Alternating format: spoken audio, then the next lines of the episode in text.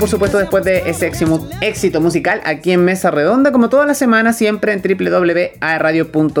Y ya se los dije en el primer bloque, vamos a tener interesantes invitados. Y hoy día vamos a partir con una mujer a quien eh, tengo el gusto de conocer y he seguido a lo largo de su trayectoria también parte de su trabajo. Me refiero a Susana Herrera, arquitecta, nacida en Lota, creció en Concepción, eh, ligada al mundo de las industrias creativas, que ahí fue donde precisamente nos encontramos en, algún punto de, nuestras profesiones, y también fue ex candidata independiente a constituyente por el Distrito 20. Pero ella sigue motivada porque ese trabajo territorial que hizo durante esa campaña le ha servido para conocer un poco cómo trabajan los territorios. Y eso qué, qué tan importante es cuando se toman las decisiones en la política. Y es precisamente lo que queremos abordar en este bloque.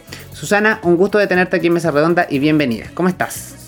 Muchas gracias, Nils. Súper bien, muy contenta, muy agradecida que me hayas aquí invitado a este espacio tuyo tan, tan choro de hablar de política, que hoy día todos queremos hablar más de política.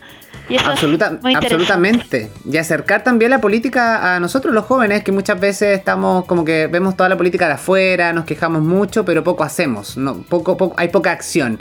Pero tú eres una mujer de acción, llevas mucho tiempo ligada, como yo le decía, a la arquitectura, a las industrias creativas, que de alguna forma también están ligados a la toma de decisiones y al contribuir también eh, en, en diferentes aspectos a, lo social. Cuéntame un poco cómo ha sido tu carrera, en qué minuto nace este espíritu tuyo por decir, ya, me gusta la política y también quiero tener eh, participación.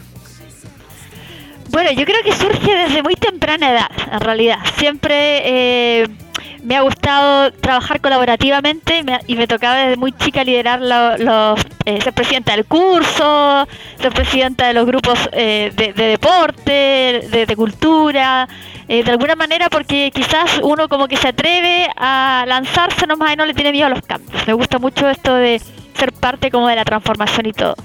Y bueno, yo nací en Lota, una ciudad que es bastante eh, estigmatizada, ¿no es cierto? Mm. Eh, y, también mi madre, que, que Lotina, asistente social, trabajó mucho en el tema de niños durante toda la carrera durante toda su vida. Entonces, de alguna manera, todo el tema social fue eh, impregnado en nosotros desde muy temprana edad. Y luego también tuve la oportunidad de muy chica de irme afuera, a los 15 años, de, a, marché, digamos, afuera de Estados Unidos, buscando como otra oportunidad y me fui sola. Entonces, también cuando vuelvo a Chile, eh, eh, o vuelvo a Chile con la necesidad de empezar a aplicar acá las cosas, dije yo he estudiado, he vivido fuera, he tenido muchas oportunidades, quiero volver a mi patria ahora y quiero hacer algo. Entonces, de ahí en ese momento lo que encontré era como la arquitectura, era como el espacio de transformación, de cambiar, ¿no es cierto? La arquitectura tiene mucho que ver con conectarse con, con las localidades, generar identidad, transformar. También uno trabaja ahí mucho lo que es la discriminación, porque la arquitectura también es un acto político. Yo, en el momento que hago un muro, dejo a alguien afuera o integro a alguien dentro, ¿no es cierto? Entonces voy generando, son decisiones eh, de, inclusión o de exclusión. Entonces, si tú lo haces de manera muy consciente, eh, empiezas a desarrollar esa esa capacidad de ver las oportunidades de transformación de algo, ¿no? Y tú ves algo y tú ves cómo puede mejorar. Es como que tú estás entrenada a mirar una situación desfavorecida y decir, oye, esto puede cambiar y puede ser mucho mejor. Y qué interesante ese punto, disculpa que te interrumpa Susana, porque eh, es ahí la necesidad de decir, em, yo aquí puedo contribuir en algo. Hoy día, por ejemplo, vemos lo que está pasando con el cambio climático, eh, lo que está pasando con nuestro planeta y, muchas veces he escuchado decir personas, oye, pero en realidad, ¿en qué puedo contribuir yo? ¿Cómo puedo ayudar yo si eso la, la gran industria tiene la culpa, la gran empresa, los países, la economía? pero finalmente hay pequeños actos que uno puede contribuir. Y tú lo que dices eso de observar, de ver desde qué punto, desde mi vereda, eh, o de mi humilde vereda, eh, dónde puedo yo eh, eh, poner mis fichas y contribuir en algo es súper importante. Y en esa búsqueda también me, me, imagino que fue interesante para ti.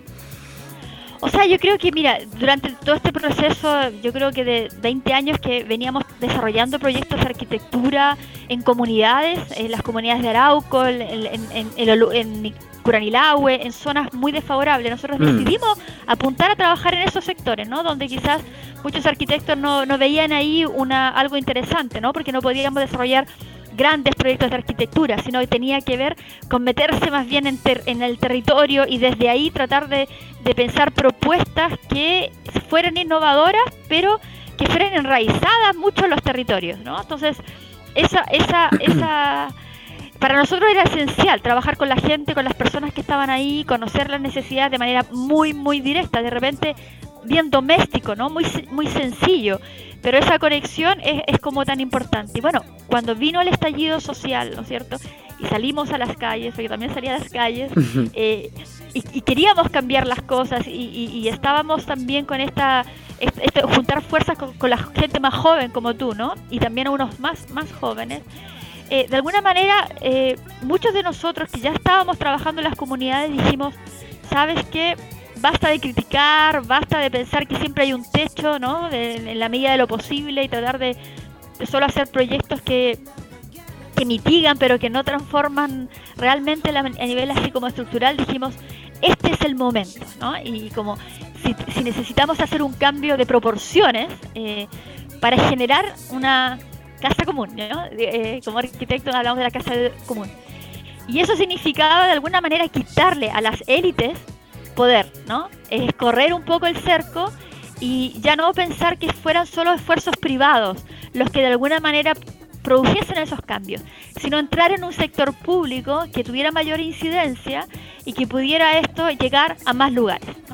Entonces, eh, de alguna manera ahí todo ese activismo que era más público-privado, lo decidimos como saltarlo al mundo público y ponernos a disposición para poder trabajar con más personas. Absolutamente. Y qué interesante también porque tomar la, decisión, y voy, vuelvo al centralismo que muchas veces hay y que pasa a nivel regional también, todo se centra en Concepción, en como las ciudades más grandes, ¿no? De las comunas más, más, más acomodadas. Pero tú decidiste trabajar en territorios em, de alguna forma discriminados, como en la provincia de Arauco. Em, lo mismo que decías tú con lo que pasa en Lota, que me parece insólito, que a 45 minutos de nuestra ciudad, de pleno centro de Concepción, nos encontramos con una ciudad que tiene tan, eh, tanto potencial en todos los aspectos, gastronómico, turístico, em, arquitectónico incluso, y esté tan, eh, de alguna forma tan eh, poco valorado, incluso por nosotros mismos que vivimos al lado.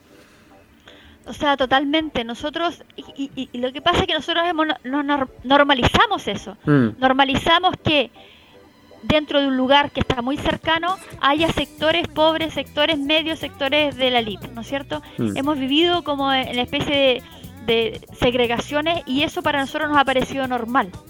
Y eso es lo que, eh, lo que de alguna manera detona toda esta rabia, ¿no es cierto? Toda esta frustración de ciertos sectores que se han sentido excluidos siendo parte del mismo territorio. ¿Te fijas? Y bueno, y cuando hicimos la campaña, eh, una campaña muy muy pequeñita, muy muy muy humilde, digamos, eh, pero con mucha garra, anduvimos por todos los lugares y dijimos, ok, si nosotros queremos descentralizar, si nosotros queremos generar poder a las comunidades, si nosotros queremos llegar a, territorios que han sido postergados, lo más lógico, a pesar de la pandemia, es ser consecuente con eso y llegar. Y entonces andábamos en camión, en bicicleta, en carreta, eh, hasta en balsa, digamos, cruzando por todos lados, asegurándonos de que podíamos llegar a todas las comunas para, mira, no necesariamente para ir a captar votos, porque mm. en las comunas pequeñitas tú no vas a buscar votos, pero sí para hacer llegar y, educar también y aprender de ellos sobre las, las, problemáticas que quejan a los territorios. Entonces, bueno, llegamos a todos lugares, al mundo rural, eh, al mundo pesquero también, que, de, distintas caletas de pescadores, donde trataba de llevar la voz de la gente de mar, de la gente de la costa, pero también de la gente de la montaña, del mundo más lafquenche, eh, de Florida, donde, donde tú ves que las problemáticas son de repente universales, ¿no? El derecho al agua, los accesos, eh, los derechos sociales que todos necesitamos, pero las respuestas y las, las soluciones son muy específicas, mm. no son globales, y, eso es lo que yo creo que hemos perdido, ¿no? Y la política perdió ese contacto con la gente, como, como de forma mucho más directa, ¿no? Saber que tú, por ejemplo, en Santa Juana, las problemáticas que tienen los jóvenes son distintas a la gente que tiene los ambos tienen problemas. Ambos tienen la necesidad de derechos sociales verdad ambos quieren mejorar la educación pero el resultado de cómo hagamos eso y cómo lleguemos a cada uno es muy diferente porque hay brechas de inequidad que son potentes y que hay que resolver. Tenemos que hacernos cargo de eso Y ahí un poco, lo que siempre yo digo en este programa, que muchas veces vemos la política como este político de escritorio, ¿no? Que muchas veces está en la oficina, que recibe solamente a través de mensajes o, sus representantes que tienen en distintas regiones, que muchas veces, claro, visitan solamente las grandes ciudades, pero no se dan, no se dan la pega de hacer este trabajo territorial y qué importancia también tiene. Yo me acuerdo que en una oportunidad que, hablamos fuera de, este programa, eh, tú me decías, yo traje mi cuaderno con todas las necesidades, tengo, podría escribir un libro con todas las necesidades necesidades que capté de la gente. Y lo mismo que dices tú, eh, nuestra geografía es tan diversa, nuestro país es largo y angosto, que finalmente, y tampoco estamos hablando de un país tan masivo, ¿no? Pero eh, hay necesidades y esas necesidades se tienen que salir a buscar, como dices tú, porque finalmente y buscar un equilibrio. O sea, nunca, o sea, convengamos en que siempre va a haber alguien que está en desacuerdo con, un determinado, una determinada eh, norma, normativa o, disposición por parte del gobierno. Pero muchas veces hay que buscar como el bien común en el mayor porcentaje posible, ¿no?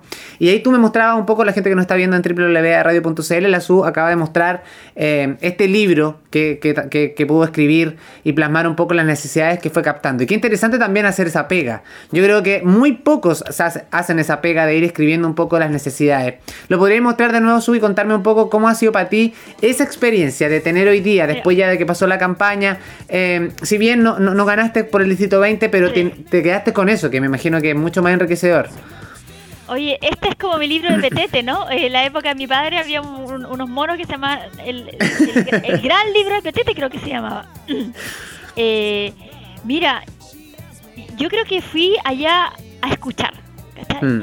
Iba a escuchar a la gente, me reunía con las personas de distintos sectores y escribía, escribía. Em, yo ahora quiero, quiero desarrollar esto un poco, ¿no? Porque aquí hay muchas historias que son muy importantes eh, y me gustaría ver cómo estas las puedo llevar a, una segunda, mm. a un segundo estado de las cosas. Em, yo creo que eso es lo que a nosotros nos faltó, nos faltó escuchar, perdimos conexión con, con otras realidades. Y lo lindo, a mí, no sé, yo creo que yo estoy, estoy como mucho optimismo de lo que está ocurriendo en este momento en Chile, ¿no?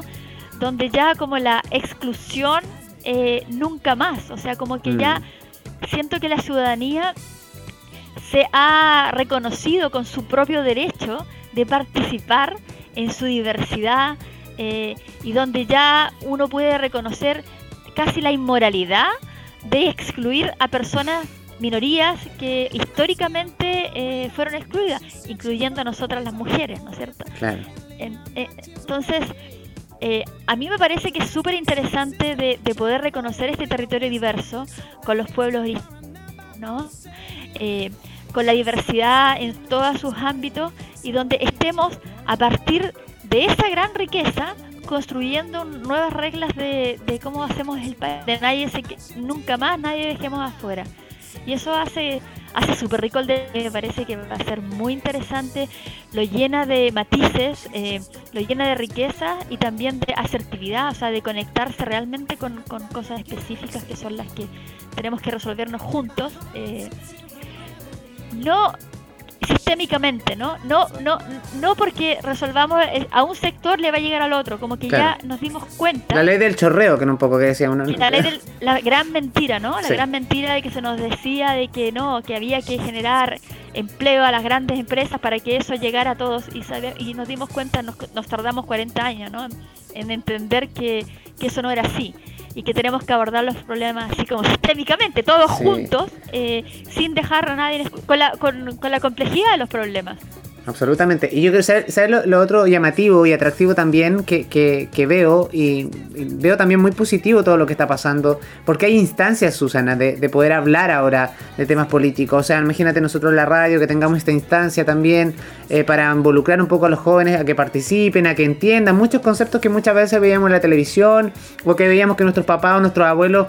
Eh, manifestaban su interés, pero a uno era como, casi así como que no estoy ni ahí con la política. Pero después cuando empezamos a entender el rol y la necesidad que tenemos también de, alzar nuestra voz, de, hacernos escuchar, de poder poner lo que dices tú, nuestra necesidad en un papel o, comentarla, y tan solamente, imagínate, muchas personas necesitan solamente ser escuchadas, o sea, ni siquiera buscan una solución, sino como que se van con la tranquilidad de que alguien los escuchó y de que por lo menos en algún minuto va a salir a flote esa conversación o ese político que visitó un determinado lugar, va a llevar esa necesidad eh, o lo va a ser recurrente cuando esté hablando de un X tema, uno de repente dice, mira, yo una vez fui a una caleta tanto donde, no sé, habían tal y tales necesidades. Por lo menos ya sembré ese, ese granito de arena, entonces es súper importante a raíz de eso, de esas necesidades que tú pudiste plasmar eh, en tu cuaderno de petete, como dices tú, ¿qué, eh, fue, qué, ha sido? Me imagino que lo leíste de nuevo, ¿lo has leído? ¿Has tenido la posibilidad de leerlo en este tiempo? Eh, ¿Y cuáles son las necesidades más recurrentes que puedes encontrar ahí? Que un tema en común, que tú dices, la gente está como muy, o sea, es lo, más masivo que piden, por lo menos. Bueno, yo creo que en general todos piden dignidad, mm. un buen trato, ¿no es cierto? Otro trato, eh, piden una equidad en las cosas, piden que las oportunidades no le lleguen a la elite, sino que sean para todos, para todas, para todos. Piden la inclusión, ¿verdad? Y piden participar. La gente ya no quiere que les resuelvan las cosas, quieren que se les escuche, pero de manera vinculante. La, gente quiere tomar como el sartén por el mango, ¿no es cierto? Y ser eh, más actores de su, de su, de su cambio ya no quieren, o sea, perdieron la confianza en que las instituciones van a resolver los problemas. Quieren ellos ir a resolverlo. Mira, a mí, por ejemplo, me parece tan increíble eh, eh, desde el punto de vista positivo y que me llena como de mucha esperanza cuando escucho a los jóvenes cómo se han ido organizando. Los jóvenes tienen movimientos ambientales, tienen movimientos de la disidencia, tienen movimientos culturales, se han tomado las calles y también las calles virtuales, ¿no es cierto?, de las redes sociales para hacer un activismo que es súper poderoso. Mm. Eh, y eso y, eso es política, porque se involucran ellos en las decisiones que a ellos les afectan, pero de manera muy organizada. Son verdaderos, como dicen los gringos, organizers, son verdaderos organizadores comunitarios y agentes de cambio de esta transformación. Y fíjate tú que más allá del estigma que se les dice a, a los jóvenes, eh, y que yo lo vi en, en, en, todo este trabajo territorial, es que ellos son mucho más optimistas de lo que se cree. Eh, incluso el otro día estaba leyendo un artículo de la, un estudio de la Universidad de Valparaíso, por ejemplo, que analizaba que los jóvenes eh, han aumentado su optimismo un 19% respecto a los cambios que vienen, se vienen viniendo. Y también ellos han, eh, en, este activismo que están tomando, han hecho un aumento sustantivo en, como en el trabajo de voluntariado. O sea, ellos se han puesto a disposición para trabajar limpiando humedales, para trabajar con la disidencia, para manifestar y apoyar a los pueblos originarios cuando hacen eh, distintas cicletadas ambientales, eh, sociales. Entonces hay un cambio, un involucramiento que, que, de repente no, no, nos damos cuenta si es que no estamos metidos más bien en la calle. Eh, y es súper bonito eso.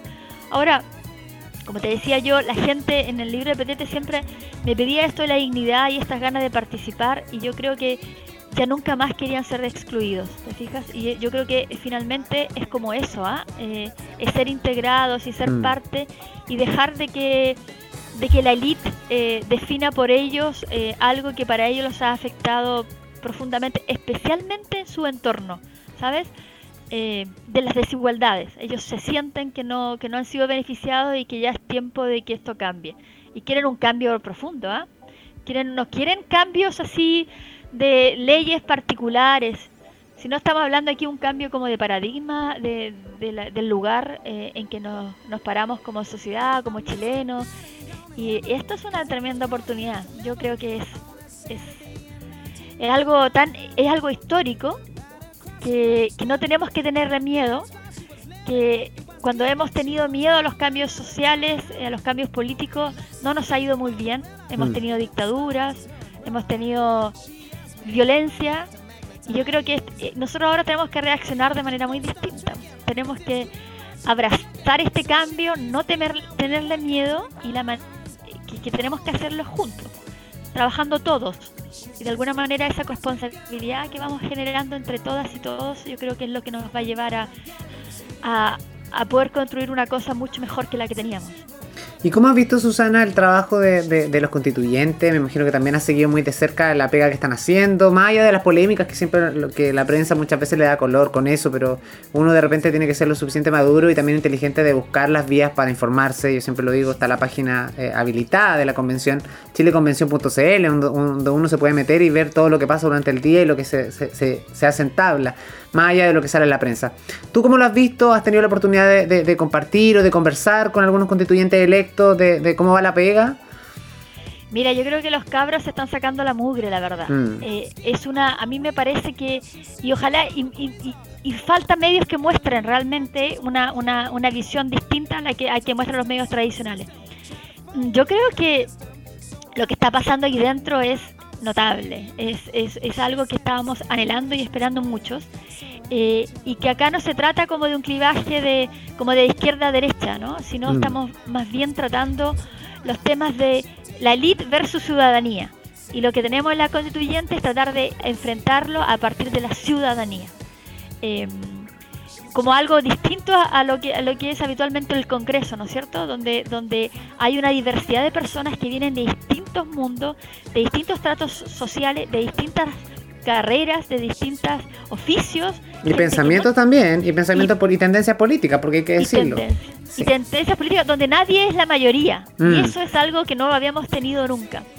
Ahora, recién ahora está abordándose los principios, por ejemplo, del reglamento, que a mm. mí me parece que eso es fundamental porque va a dictar la forma en que se lleve a cabo toda la, eh, la, la, ejecución, ¿no es cierto?, de la Constitución. Y ha sido lo más complejo, Susana, y disculpa que te interrumpa ahí, para que la gente entienda lo que, lo que pasa con ese reglamento. O sea, el reglamento no lo puede dictar el gobierno porque la constitución es una entidad totalmente independiente. O sea, no es, no es como, por ejemplo, si el presidente Piñera dijera ya, así va a funcionar la convención. No, porque realmente tienen que hacerse todas las leyes, o sea, todas las leyes, toda la normativa en este reglamento, punto por punto, lo que pueden o no pueden hacer, las atribuciones que va a tener cada uno, cómo lo van a hacer, toda la mecánica, tienen que diseñarla y obviamente aprobarla.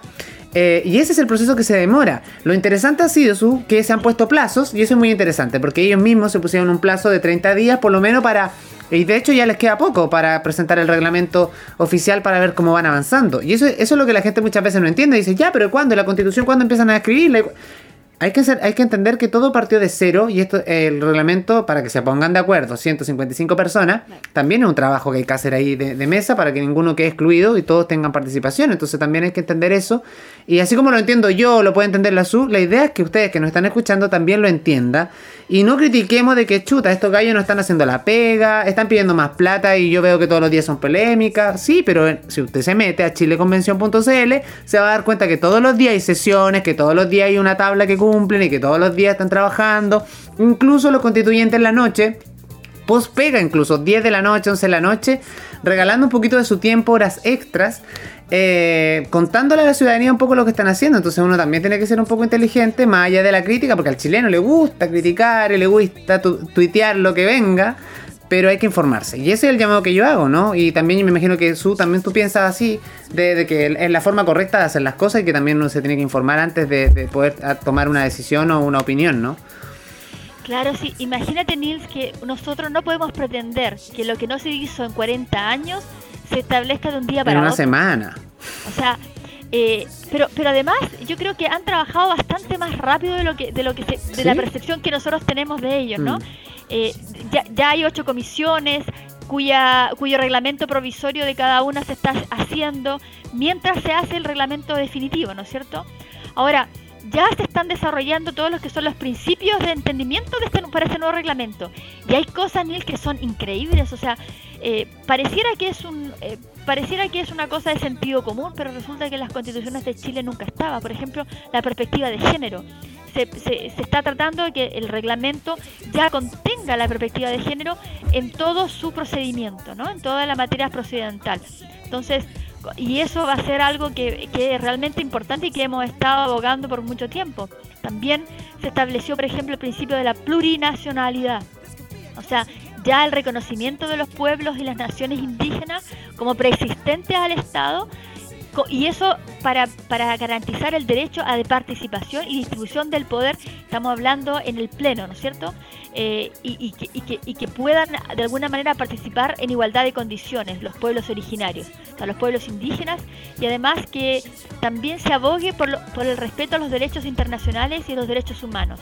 Eso es algo que tampoco estaba estipulado de, de manera en los reglamentos. También va a estar ahora la igualdad y la prohibición de la discriminación arbitraria.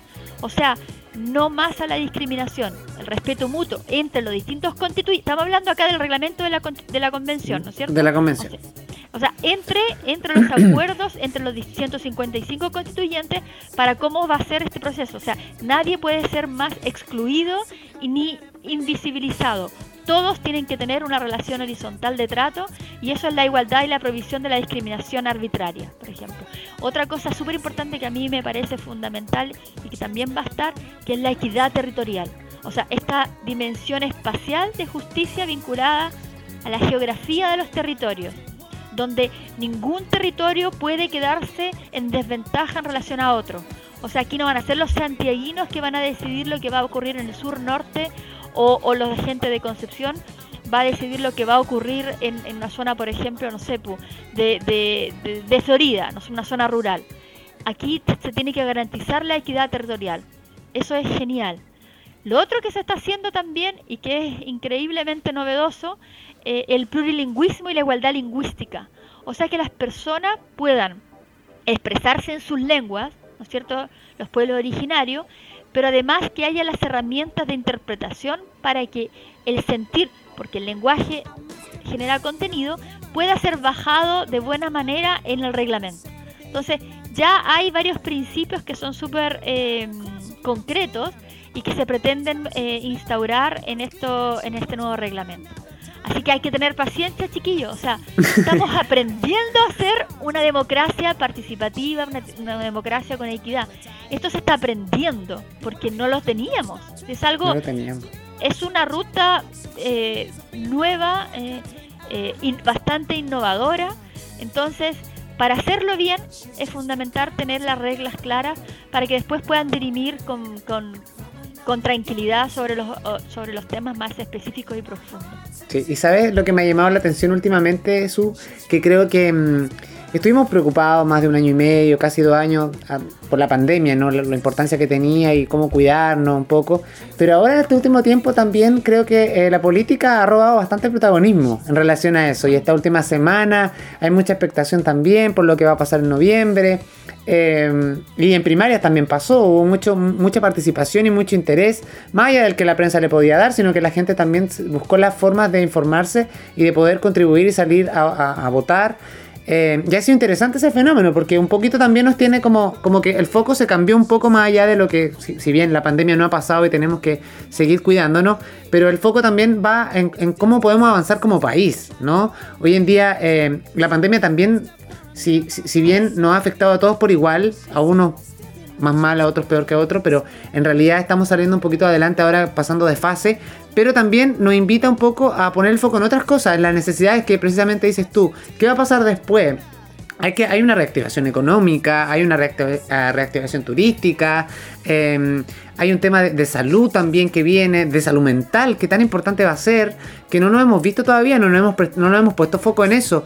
¿Cómo ves tú ese proceso de que, ahora como llevando un poquito lo que ha sido la pandemia, y un poco también de esto de, de, como descansar un poco en que decir, la pandemia casi está pasando, pero en realidad no está pasando, pero la gente como que tiene esa sensación y está, está poniendo foco en otras cosas. ¿Cómo lo ves tú?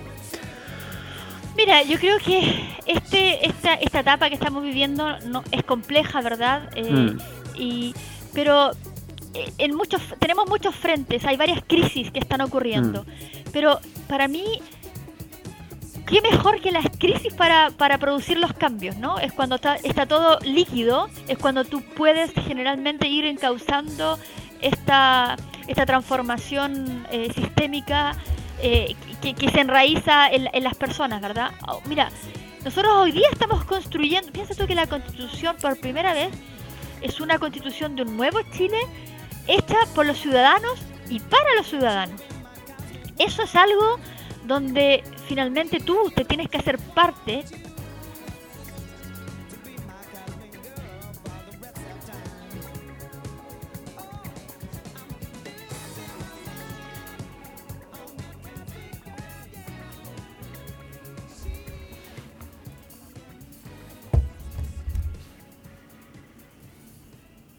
Hmm.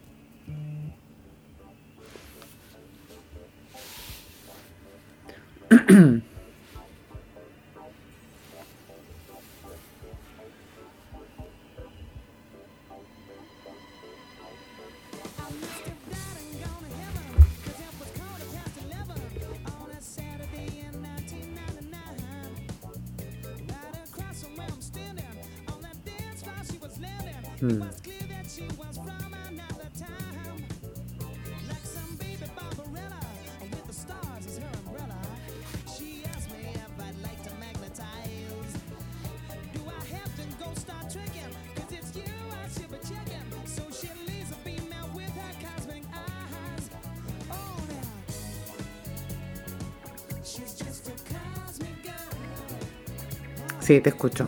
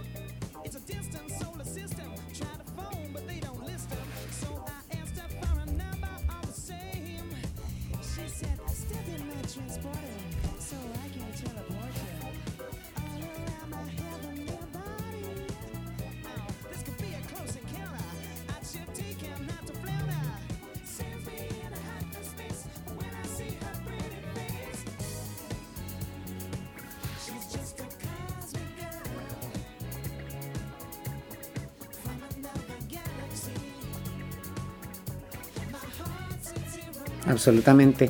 Y que bueno, y también ese llamado que, ese llamado que haces tú, Susi, eh, me gustaría también repetirlo un poco, de, incentivar a los jóvenes. Tú lo has, podido palpar en, trabajo en, el territorio, de, ver a los jóvenes que están con ganas de participar.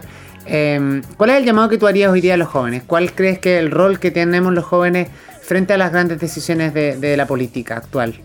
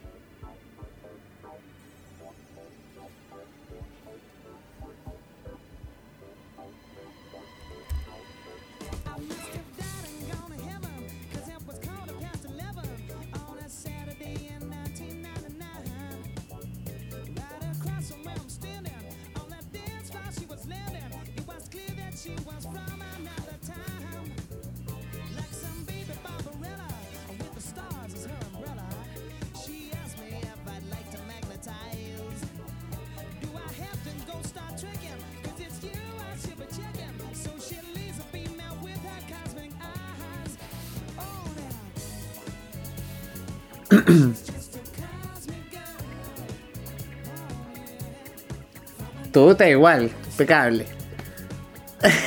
no, la, oye, si la, la, juventud se lleva en, en el alma, en la mente nomás.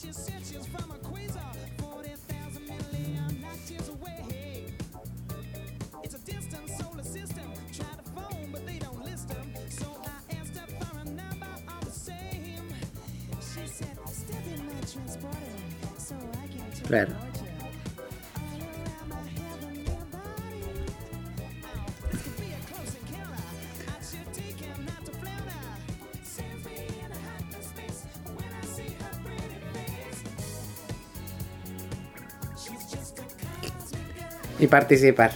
Absolutamente. Todo el rato. Así que ya lo saben, ahí patentado por la, por la Susana, les, tiro la oreja y para que todos participemos en la política. Oye, Su, yo agradecerte que te hayas tomado este tiempo de participar en nuestro primer bloque, conversando precisamente de todo lo que ha sido tu trabajo a nivel territorial. Las puertas de, mesa redonda están abiertas para cuando más adelante, si podemos entrevistarte de nuevo o tener algún panel de conversación más adelante, ahí nos vamos a estar contactando, porque siempre es, es válido tener esta opinión, principalmente la tuya que estás trabajando en los territorios. Así que te deseo mucho éxito en todos tus proyectos, en lo que venga. Así que ahí me, por la me, va a tener que estar contando un poco. Eso, muy bien.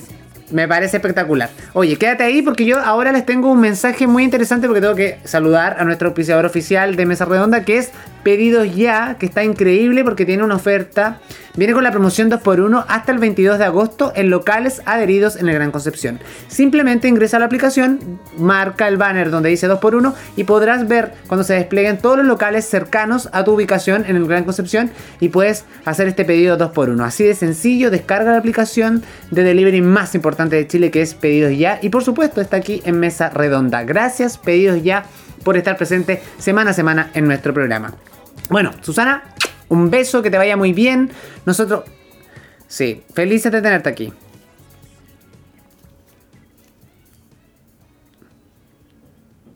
Eso, muy bien. Oye, nosotros vamos a ir ahora a la música, porque por supuesto este programa también tiene conversación y tiene música. Ya a la vuelta tengo dos invitados más aquí en Mesa Redonda. No se vayan, eh, sigan aquí en compañía de nosotros en www.radio.cl. Vamos a la música y ya volvemos.